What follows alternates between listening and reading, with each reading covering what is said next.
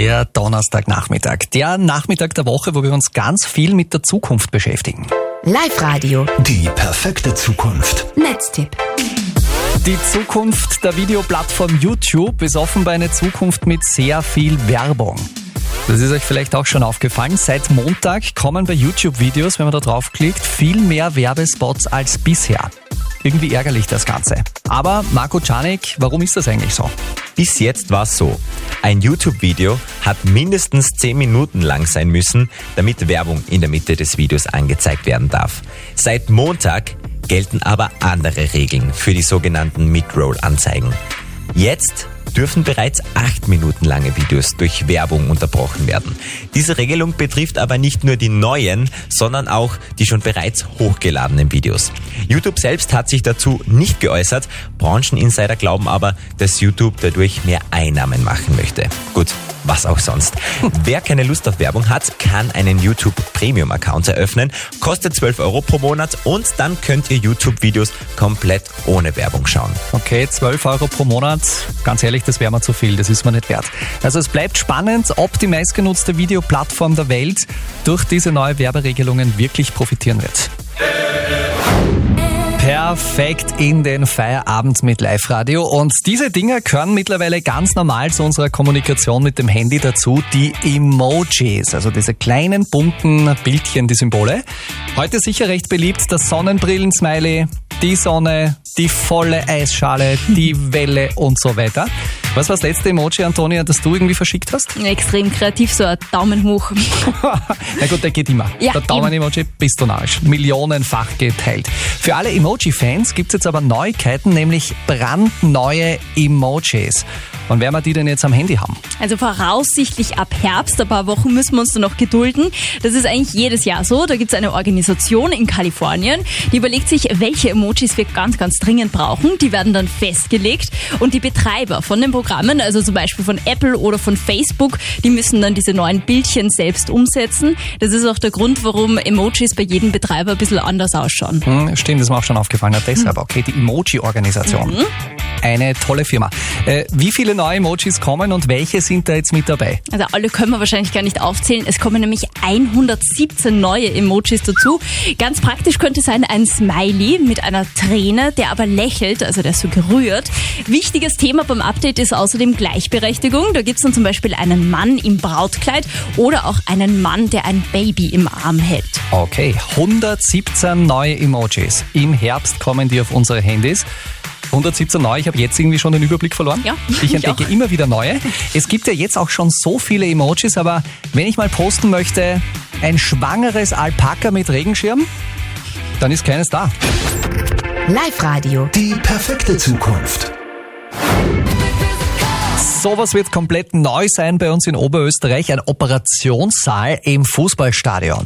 Live-Radio. Die perfekte Zukunft. Der Operationssaal wird ein Highlight werden in der neuen Raiffeisen Arena auf der Linzer Google, also dem neuen Lask-Stadion. Ab dem kommenden Jahr wird gebaut und seit kurzem kennen wir ja die Pläne. Live-Radio-Sportchef Andreas Froschauer, in vielen Bereichen setzt dieses Stadion das neue, wirklich neue Trends. Ja, vor allem das Thema Nachhaltigkeit steht da ganz weit oben auf der Liste. So wird die neue Lask Arena etwa ein plastikfreies Stadion sein.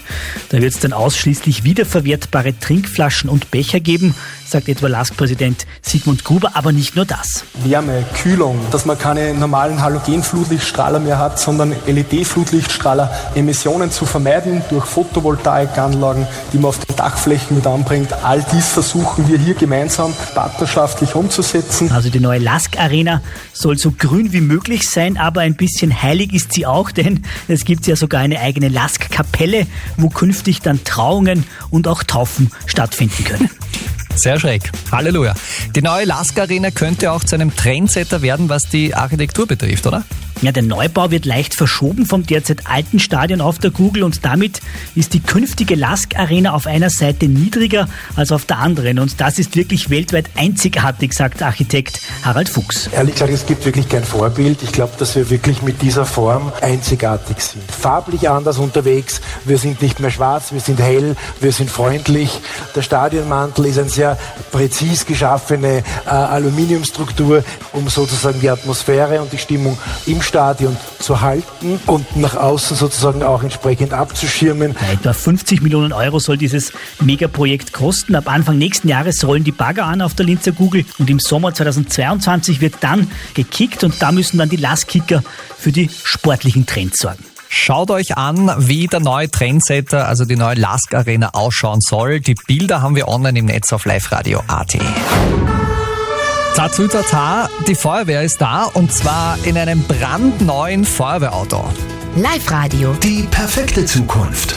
Das weltweit erste Hybrid-Feuerwehrauto rollt bald aus dem Rosenbauer-Werk in Leonding. Der neue Hybridantrieb besteht aus Elektro- und Verbrennungsmotor und erweckt natürlich das Interesse bei internationalen Feuerwehren.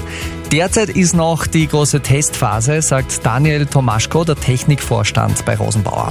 Wir haben äh, schon jetzt vor längerer Zeit einen Prototypen vorgestellt, der ist aktuell in den USA unterwegs, äh, weil natürlich ausgewählte Kunden gerade an der Westküste sehr interessiert daran sind. Wir haben jetzt weitere Prototypen bei uns im Werk in Leonding bereits gebaut und wir werden das als Projekt dann bald abgeschlossen haben und werden die ersten Kunden dann bedienen. Der neue Antrieb ist wesentlich umweltfreundlicher und gemeinsam mit anderen Features am neuesten Stand der Technik. Neuheiten gibt es zum Beispiel auch beim Fahrwerk. Wir können sehr große Höhen auch damit überwinden. Also man sagt immer, wie passt ein Elektrofahrzeug oder Hybridfahrzeug äh, mit Hochwasser zusammen. Also haben wir versucht natürlich halt auch das Fahrzeug zu schützen, ergonomisch zu machen. Ergonomisch ist gut, aber kostengünstiger als ein normales Feuerwehrauto ist das neue nicht. Nächstes Jahr soll jedenfalls das Hybrid-Feuerwehrauto in Serie gehen, als Unterstützung für unsere Feuerwehren im Land, die auch in dieser Woche wieder so großartige Arbeit geleistet haben nach den Unwettern. Wie dieses Hybrid-Feuerwehrauto der Firma Rosenbauer aussieht, das gibt's bei uns im Netz zum Anschauen auf liveradio.at.